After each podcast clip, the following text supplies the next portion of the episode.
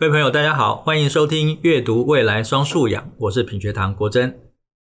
九月开学以后，有很多新生要进入新的学校就读，有的升上了七年级，那跟小学是非常不一样哦，他考试会变多了。那有的准考生呢，则是一开学就面对模拟考，而且时间随着倒数哦，会越来越接近升学考试。那包括我自己在学习的过程里面，只要面对考试，就一定会面对成绩这个结果。考不好的时候，我们会羡慕考得好的人，觉得他们一定是赢家，而自己是输家。那究竟我们要如何看待输赢这个想法呢？这一集呢，我们邀请的特别来宾，是我认为在全台湾最了解输赢这个概念的曾全玉老师哦。所以，我们今天呢，特别欢迎欢迎曾全玉老师。全玉好，嗨，果真好，各位听众大家好，是。啊，全裕是作家，也是广播节目的主持人。他主持的广播节目《空中全运会》入围两届的金钟奖。他曾经访谈超过一百五十位顶尖的运动员，而且呢，写成了报道的故事。也曾经有机会连续十一年参加奥林匹克研讨会，到希腊奥林匹亚发表学士后的研究。而我们今天呢，就要请全裕来谈谈关于输赢的修炼。哎，全裕啊。每一次 我们在不同的场次碰面哦，其实，在跟你聊天的时候呢，啊、呃，有发现你其实不只是在运动上面有很多你关怀的议题，嗯，其实在，在、呃、啊聊天里面，我们也聊到关于输赢这件事情。我特别还请你呢担任一次我们在《阅读理解》杂志的客座总编辑，而那期的题目呢就是顶输赢。对，嗯，输赢，输赢，那来变输赢哦。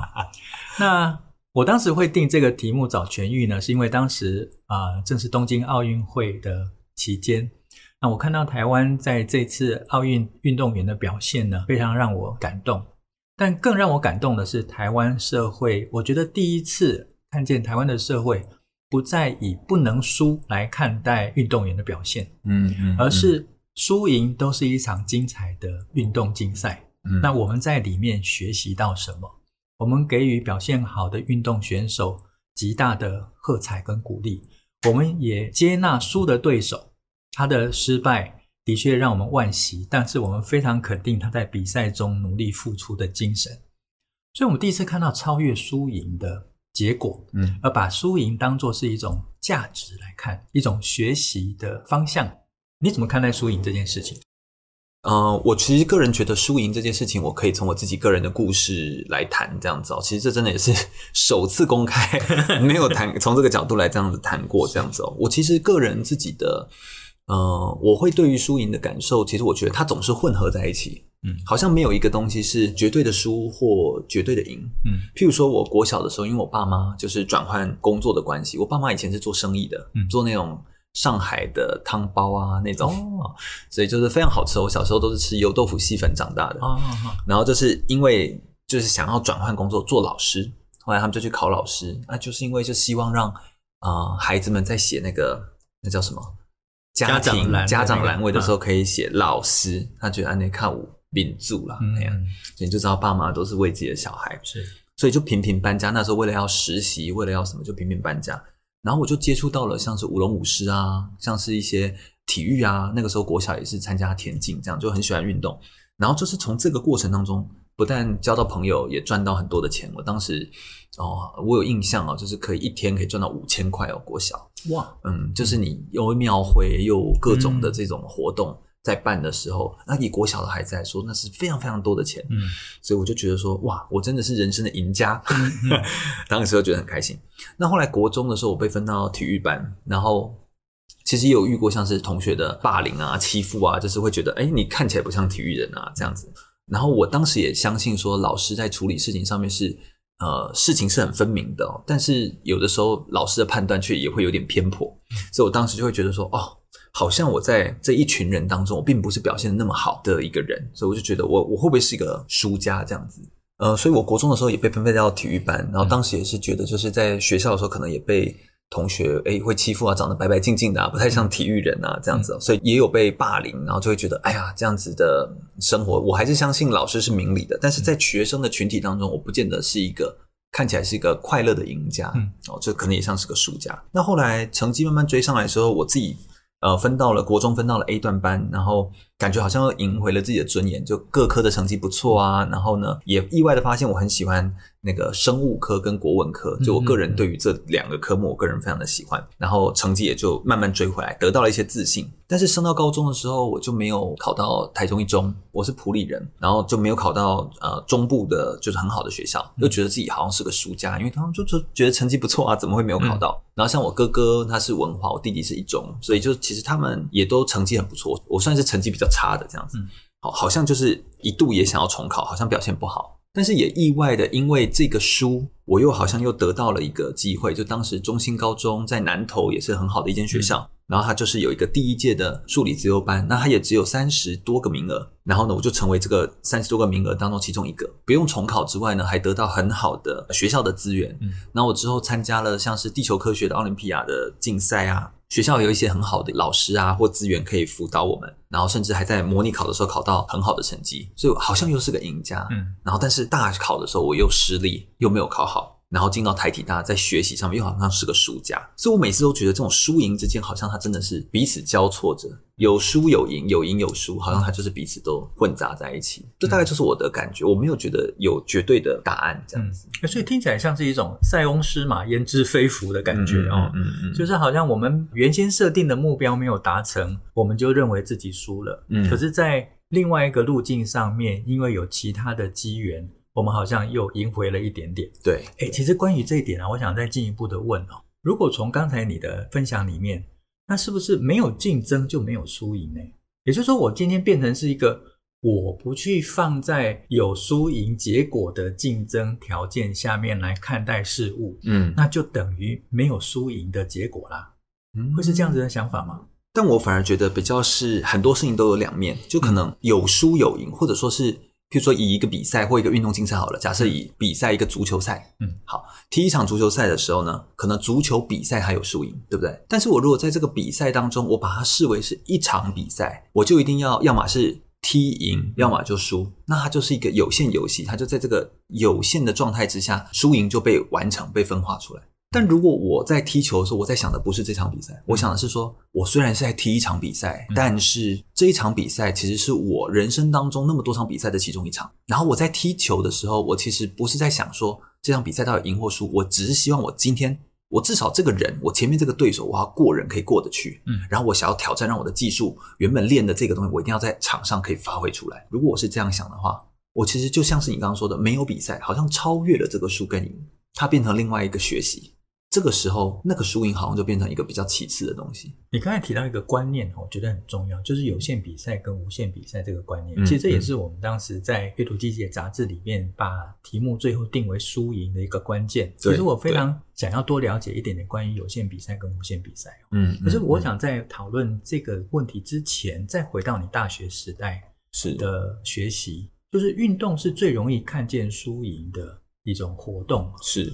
那在大学的时候。对于输赢，在你的观察里面，透过运动来看，你的同学是怎么在看待输赢这件事情？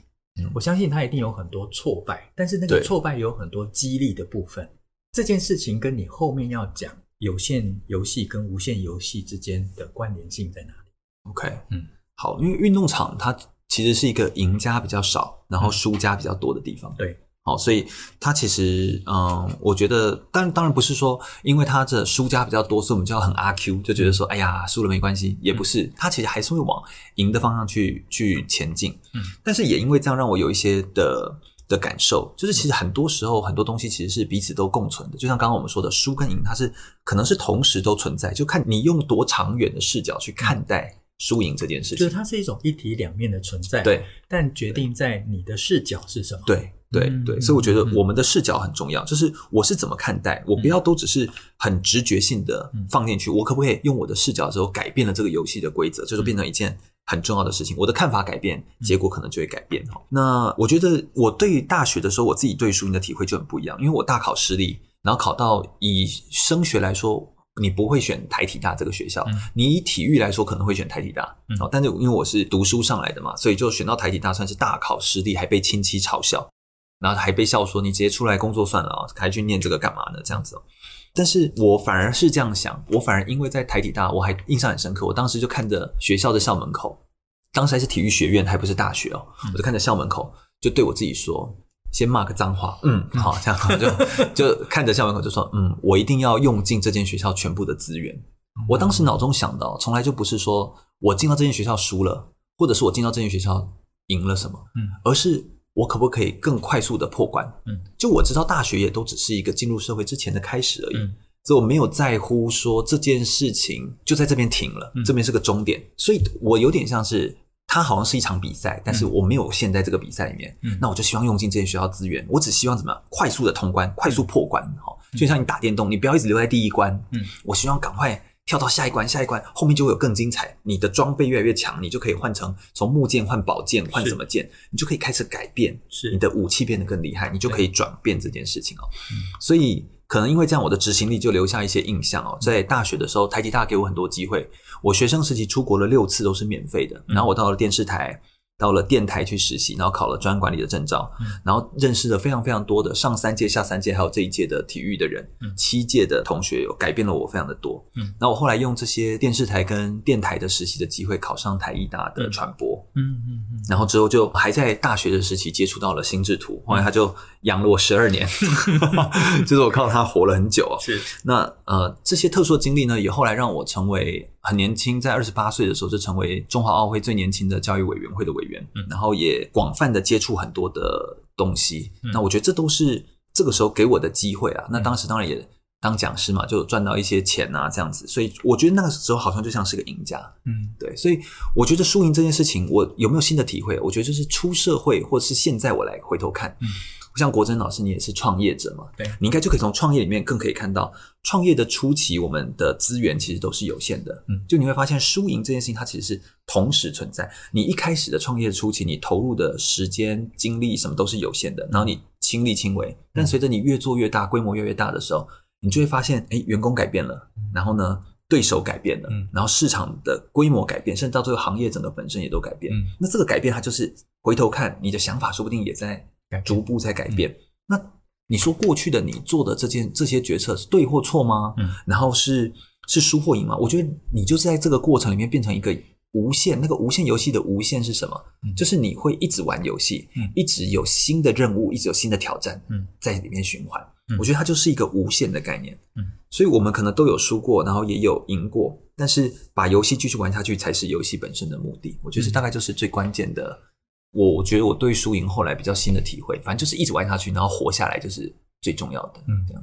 所以我刚才从全宇你的分享里面，如果让我提取一个很核心的关键的认知，关于啊、呃、你在大学所学会的事情，我觉得你改变了你看事情的方法。嗯，你在事情发生的过程里面，你不用结果来看每一个结束的地方。而是你把每一个阶段性的结果视为是一整个阶段的一部分。嗯，对。所以对你来讲，实际上是没有结果的。对，实际上就是这个结果是过。对对，也没有输过。我我没有 好阿 Q 我们，就我也没有输过。就输了你就说我下一次再跟你拼一场。没有没有没有。我记得有一次我跟伟莹哈去参加一个这个呃协会办的活动啊，他让我们分享我们个人的成功与失败的经验哦。就我跟蓝伟莹老师两个人非常有趣，我们两个人居然是一模一样的。他问到说我们有没有失败的经验，我们两个人基本上都说好像没有失败的经验。嗯，但是不是我们说我们都成功，而是我们在所有失败的状态下面都认为我们只是还没有成功而已。嗯嗯嗯，对。所以他就不会在那个啊，既然还没有成功，我干嘛放弃？对，那表示说我还值得更加努力。所以在那个停滞的过程，或者是还没有达到预期目标的那个阶段。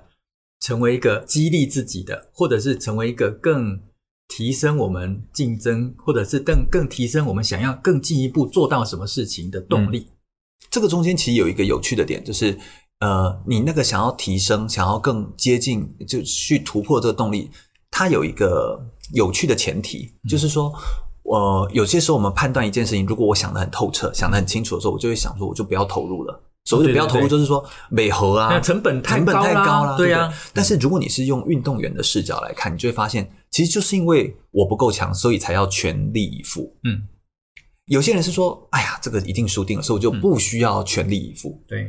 但是运动员是倒过来的，就是哎，因为我就是还不够，所以我更要全力以赴，嗯，才能去证明。那你会说啊，你如果全力以赴之后还是没有办法呢？那我没有全力以赴，我哪知道没有办法？你知道吗？他会是这样子的循环，就还没有做，我怎么知道这样子到底能不能达到那个目标？所以我觉得这刚好是两个完全不一样的想法。当然，你也可以说它就有点像是你刚刚说的不看结果，或者是你也可以说它就像是一个无限的游戏。我觉得可以像这种看法。嗯，所以我这个就从刚才你讲这边，我们就要进入到接下来刚才被我放到一边的题目的，嗯，就是你在担任《阅读理解》杂志第三十二期客座总编辑。主题是输赢那一本啊，嗯嗯嗯，你提到一本书叫做《有限与无限的游戏》，那作者呢是詹姆斯卡斯哦，他是纽约大学宗教历史系的教授哦，嗯，他在里面呢，他说我们可以在这个人生观里面区分成两种不同的人生观，嗯，一种呢就是有限游戏，就像我们人生中的考试一样，竞争的这种运动竞技一样，大都以取胜为目的，好像就是传统所说的胜者为王，败者为寇，好。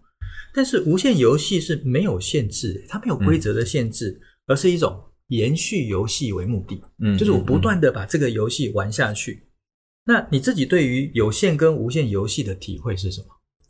嗯，就是我不晓得国珍老师你在你，因为你有看这本书，对不对？嗯、你后来还听说还看原文的，我的天哪！我想说，我翻了非常多次的字典，然后逐步的，因为我有时候我觉得一些重要的观念还是回到作者原文的书写上面，是是比较能够体验到他要讲的。对对，但是我不知道你有没有想过，你觉得这世界上真的有有限游戏吗？就是我后来来看这件事情的时候，我的视角就会比较是觉得，好像无限游戏才是这个世界本来的面目。嗯，我觉得世界本来面目就是无限的，它是一个一直延长，它本来就没有边界。嗯，游戏是我们创造出来的，是是人去把创造出那个边界来，所以所有的有限游戏就是人想要玩这个游戏，不管是下一盘棋，不管是考一场考试，嗯，好，那个边界都是我们约定好的。那你也可以说那个边界可能是假的。那在真实的世界里面，其实你输了，你就再玩一场啊。对你投资失败了，就再投资一次啊。嗯，其实它的过程它是可以一直再来的。你只要活着，嗯，你就是可以一直玩这个游戏。你只要活着，所以游戏是可以一直玩。所以你可以说，这个世界是由许许多多的有限游戏组合成的一个无限游戏。嗯，那所以这里面我觉得它反过来比较值得想的就是，那奇怪了，那为什么一定要设定出有限游戏？嗯，你说有限游戏是包括，既然这个世界是无限游戏，生命中自己会设定一个有限的，我们的有限可能就是死亡嘛的条件嘛，对啊，对啊。那我们为什么还要自己中间在死人出生到死亡的中间再设定那么多个游戏呢？嗯，那这件事情它有没有意义？嗯，所以我觉得它背后的意义就有趣的点就在这里，就是嗯。我们在看以前在看那个听故事的时候啊，童话故事，嗯、王子公主最后过着幸福快乐的日子了。是故事 ending，哎，故事结束。那为什么要有这样的故事 ending？因为这个时候才能够爸妈才能够去休息，小孩赶快冰捆，对不对？好，就赶快睡去啊，这样子。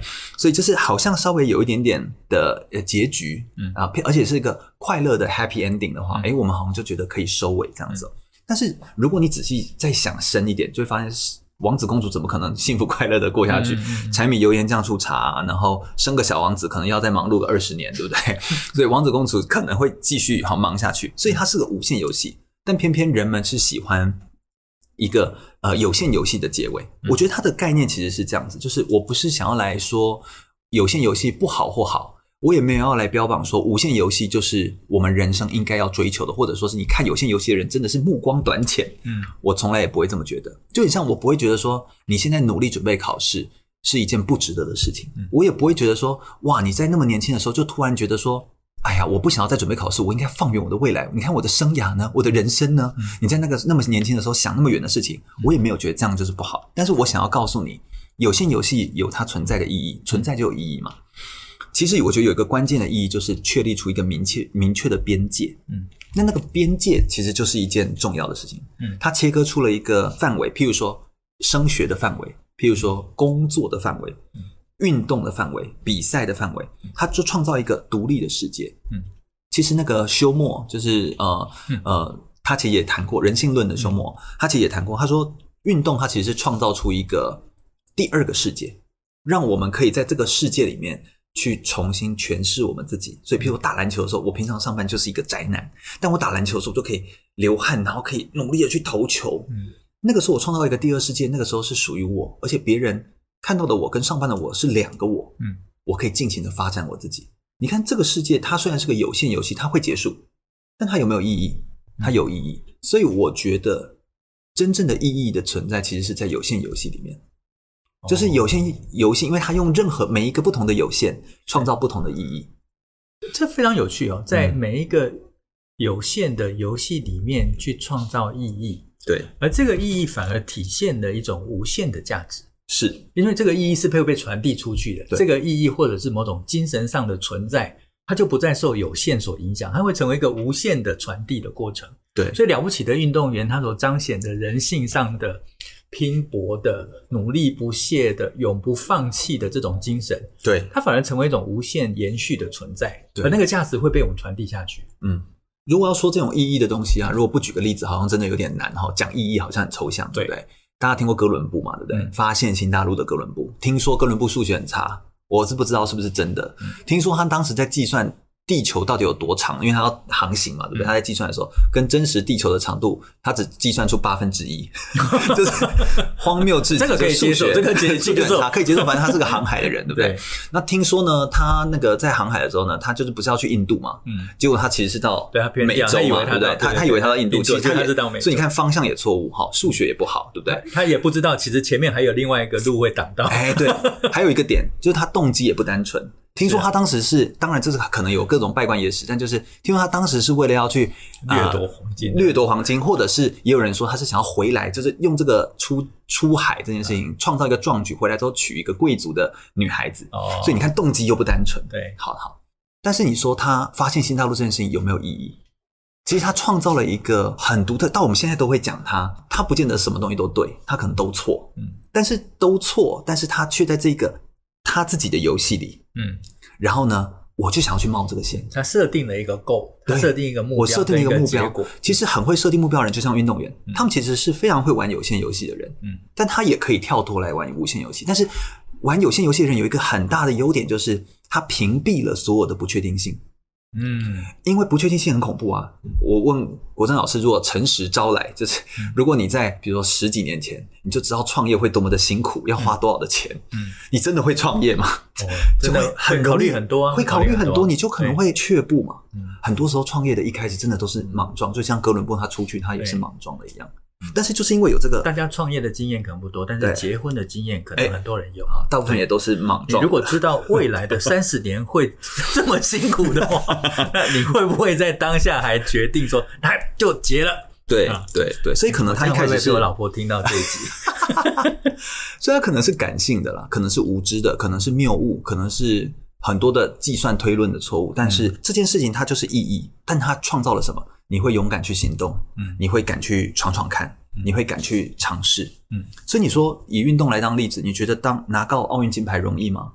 不容易，超级难啊！嗯、那为什么有一群人屏蔽了一堆人，告诉他，哎，奥运金牌不容易哦，他把他屏蔽起来，说我就是要拼奥运金牌。嗯、你看看那个翻滚吧男孩的那个，嗯嗯，嗯我有写在那本里书中哦，就是鞍马李志凯，就是。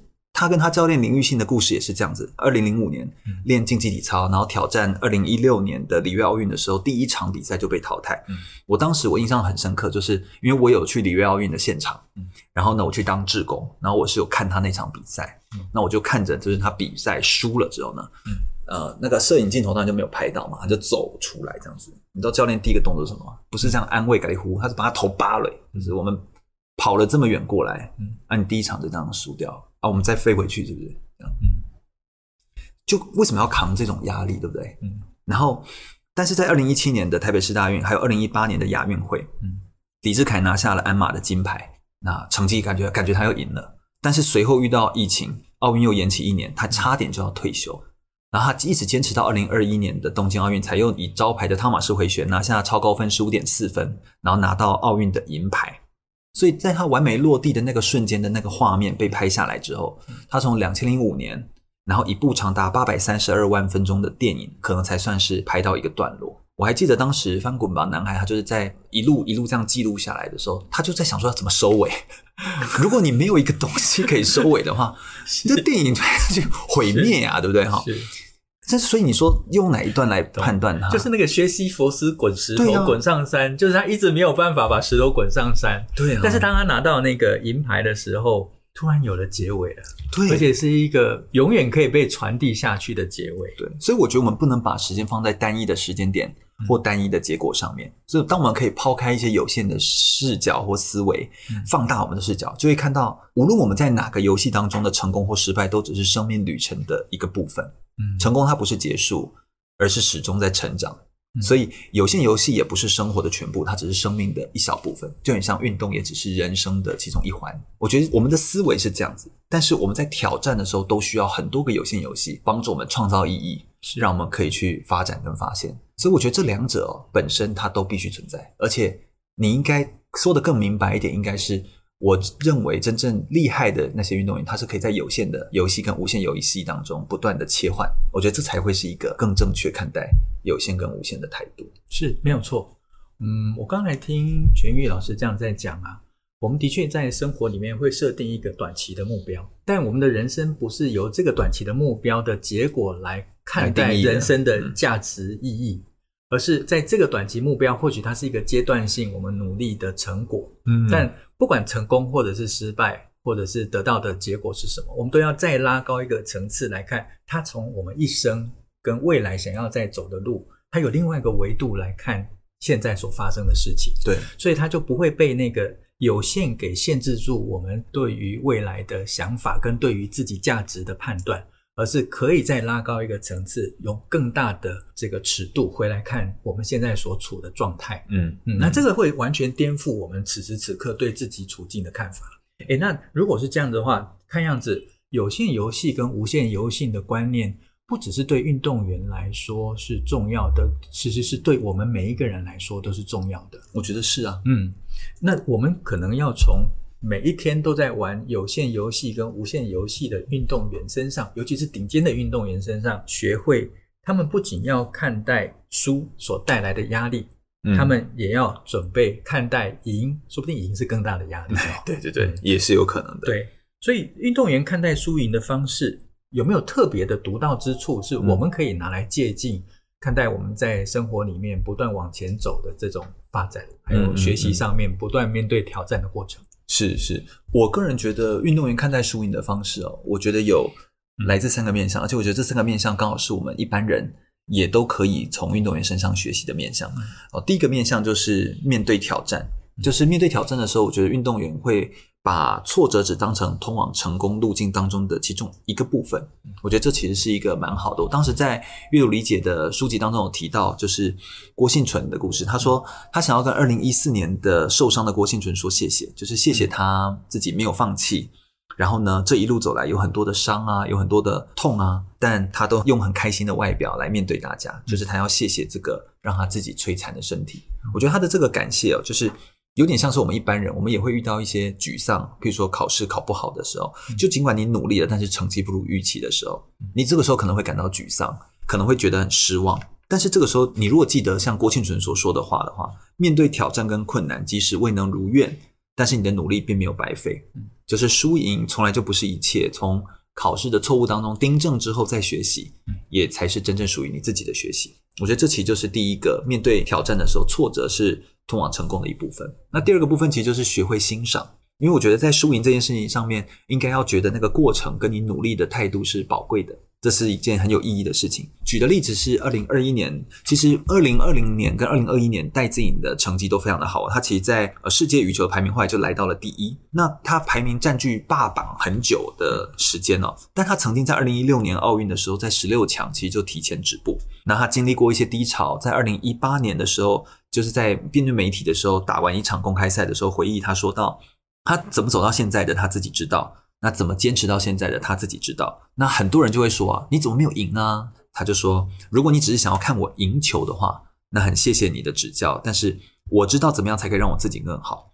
我想要谢谢那些不在乎我的输赢，只在乎我健康的人，因为我不是无敌铁金刚，我是戴资颖。就他从来不是不会输的人，所以很多人就会说，你怎么会输啊？啊，那比赛怎么可以输啊？哈，那你是球后怎么能输？这其实就蛮奇怪的，所以运动员他也了解，他不能控制比赛的结果，但是他可以专注控制他们自己的努力、他们的态度、他们对于比赛的准备，这是他们可以控制的。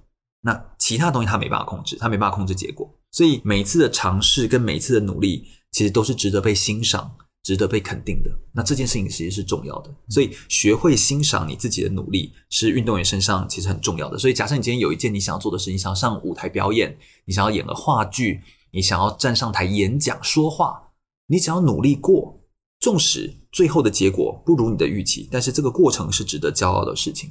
你应该要欣赏自己的这个努力的过程。那第三个就是超越自我，就是你有没有找到自己成长的路径。所以，丹尼尔曼他在他的小说《深夜加油站遇见苏格拉底》里面，其实也有提到，就是运动员他不是把生命献给运动，而是将运动献给我们的生命。所以，让运动成为一条带领我们的道路，导向自我成长、跨越输赢的框架，然后实现更好的自己。所以，不管是运动哦，你学一个语言、学英文、算数学，就是你在学习的时候，你是不是会经历到困难？起初可能因为困难重重，因为难度很高，会想放弃。但是随着时间的推移，你会发现你懂的单字越来越多，文法越来越熟悉，可以用出更多的句子，甚至可以跟人家有一些基本的对话。所以压力它其实是你成长的一个动力，所以你就可以在挑战当中不断的超越你自己，甚至说呢，找到自我成长的道路。只要你不断捍卫自己的这一段努力的过程，其实你其实就赢了。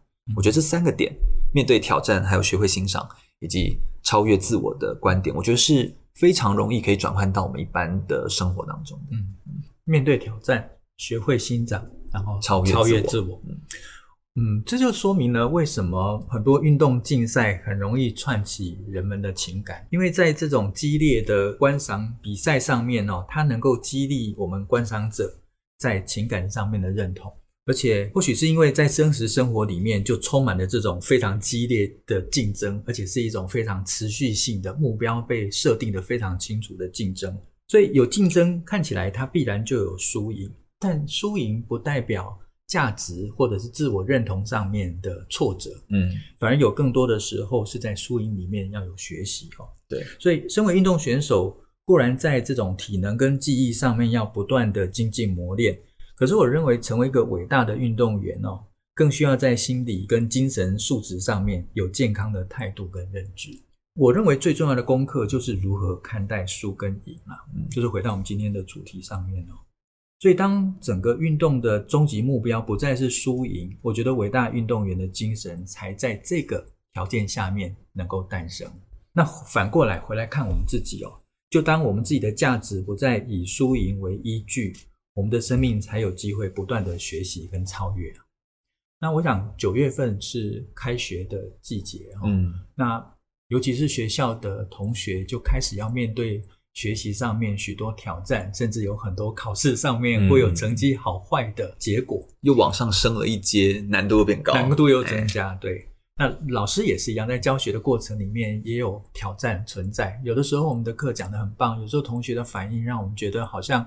我们没有做好，嗯，可是我觉得这个如果把它当作是自我价值的判断，那或许我们正在玩一个格局并不大的有限游戏，嗯，如果我们能够提高到我们其实所有的努力都是一场无限而伟大的游戏，那我们才可以在里面获得真正的自由。是，好，今天的时间非常快哦，啊，又到了跟各位说再见的时候。